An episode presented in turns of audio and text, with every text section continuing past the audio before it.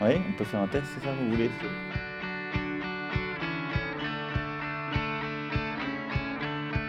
Allez-y, dites deux mots. Alors, Après, il y a un autre point, ça on était sur les régulations endogènes du capitalisme, que vous avez évoqué, qui est le sujet de qu'est-ce qui nous tient ensemble et de la place de l'éducation et de la culture. Euh, et avec ça, de, de- des valeurs communes, de la, de la morale commune, parce qu'au fond, ça va avec, ça se construit dans la société. Comment on construit dans la société ce qui fait commun? Ce sont des pratiques, c'est une morale commune, c'est une culture, c'est de la transmission. Et ça aussi, c'est en crise. totalement. Totalement. euh, parce que on a cessé de considérer l'éducation comme euh, une valeur collective pour en faire un bien individuel. Or, précise- c'était l'exemple. S'il y a un trait qui a compté dans l'identité française, pour autant qu'on emploie ce terme avec précision, c'est-à-dire en disant en quoi elle consiste, parce que l'identité qui ne dit pas ce qu'elle est, ça ne veut évidemment rien dire, c'est le- Quand on parlait d'école de la République, on parlait de l'école pour la République. C'est-à-dire elle était au service d'un bien collectif. C'était pas simplement le, Ça impliquait évidemment que les élèves soient considérés aussi dans, dans ce cadre et que leur euh, trajet personnel soit un enjeu pour le système. Mais le but était d'abord collectif. Il faut retrouver une. Et, le, quand, on, quand on parle de, de la. Je suis très frappé. La droite euh, a ramassé quand même sur ce point une telle défaite euh, sous le quinquennat de Sarkozy qu'ils se sont tous mis à l'éducation. Il faut voir ce que ça donne. Alors, c'est absolument tragique quand vous regardez le détail de leur. euh, Ils ont quelque chose à faire oublier. Ils ne parlent que de la l'incapacité. C'est ce qui est très frappant, c'est l'incapacité précisément à considérer que c'est un bien collectif qui inclut évidemment un bien économique. Il ne s'agit pas des gens dans l'abstrait, mais des gens qui vont. Mais c'est euh, la société qu'on vise au travers de ça. Et ça, ils, sont absolument incapables de- de- d'en d'en dire un mot. Le, le- le- le- le terrible pensum de Juppé sur l'éducation, qui d'ailleurs, euh, je crois, ne vaudra pas beaucoup de lecteurs, quel que soit, son destin futur, c'est l'exemple même de ce qu'il ne faut pas faire, pour moi. Je ne sais pas qui lui a concocté ça, je ne sais pas si ça vient de lui ou de d'autres. mais le, le- ce qui est tragique, par exemple, dans l'échec, est vécu tragiquement dans l'échec de l'éducation prioritaire, c'est qu'on ne considère que le sort des individus qu'elle concerne et pas ce que ça représente pour la société comme euh, échec collectif. C'est pas simplement l'échec d'une pédagogie. C'est c'est la part maudite. Ben oui. Et c'est Mais la part maudite, ça dit le cœur de la société. Moi, je pas faire du mauvais bataille, mais je suis d'accord avec vous. Mais de la même façon, le marché du travail avec celles et ceux qu'on... Mais euh, pour revenir à l'école, euh, vous avez tout à fait raison que ce n'est pas un sujet de, de consommation individuelle d'un savoir. Et c'est donc au fond la question de la transmission. Ouais.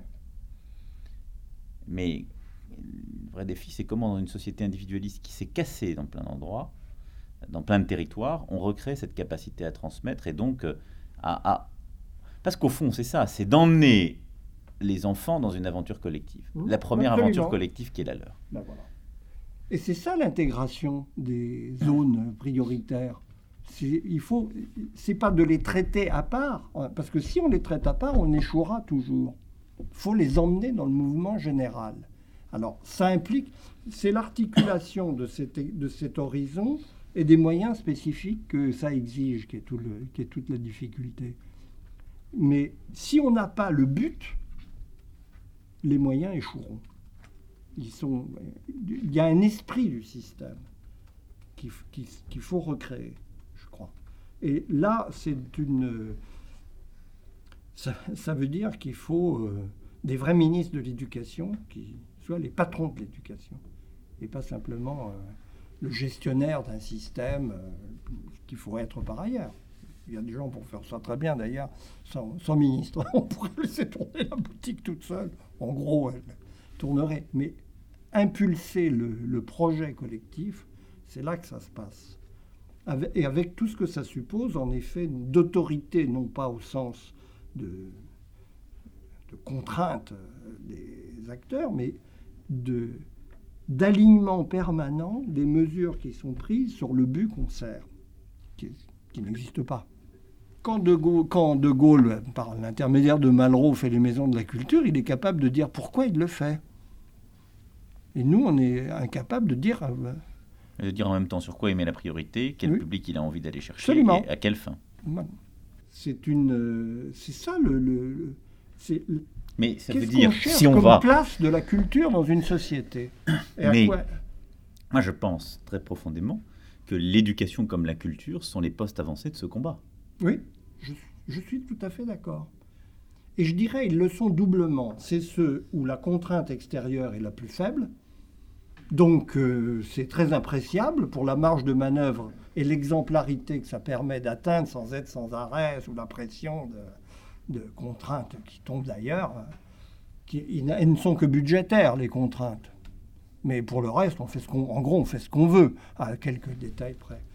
Donc, peu de contraintes et des réussites tangibles rapides, relativement rapides, ce qui n'est pas le cas de beaucoup de domaines en politique, en fait, sortis de mesures d'annonce euh, qui parlent en général pour décevoir ensuite mais donc c'est un terrain exemplaire de ce point de vue.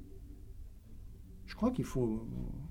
Je suis extrêmement étonné, d'ailleurs, que la gauche n'ait jamais compris ça. Mais c'est le marxisme. Si l'infrastructure euh, fonctionne, le reste euh, ira tout seul. Exactement.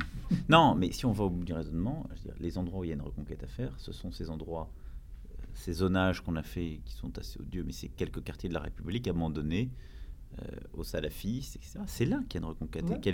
et, elle est culturelle. Mmh. C'est là que les maisons de la culture du 21e siècle sont à faire. C'est là qu'on a à mettre, les, euh, à définir et, à faire respecter scrupuleusement tous les contenus scolaires. C'est là qu'on a des études à mettre en place le soir à l'école pour avoir un temps qui consiste à ne pas aller traîner dans. ça veut dire qu'il faut reconquérir la société que la société a échappé à la République. Et d'ailleurs, parce qu'elle ne lui propose plus un imaginaire commun. Non. Et, je pense que ça, c'est un vrai défi, euh, parce qu'on a abandonné cette bataille euh, idéologique et, imaginaire. Moi, je suis très intéressé de voir comment font les salafistes euh, ou les fondamentalistes. Ils vont chercher des gens sur le service rendu, sur la finalité, mhm. sur l'imaginaire, y compris esthétique et culturel, sur la finalité de la vie, y compris quand c'est mortifère. Mais ils donnent un sens aux choses. Alors, ce qu'on peut critiquer, c'est que ce sens n'est pas euh, discuté, qu'il n'est pas euh, dans un débat critique et ouvert et démocratique. Mais ils en donnent un. Nous, à vouloir être dans un relativisme absolu, on a abandonné cette bataille. Or, plonger dans le relativisme le plus absolu, un être qui n'est pas formé, qui n'est pas autonome, qui n'appartient pas à un collectif, si ce n'est un collectif familial en crise, euh, c'est le condamner. Et ça, c'est notre défi.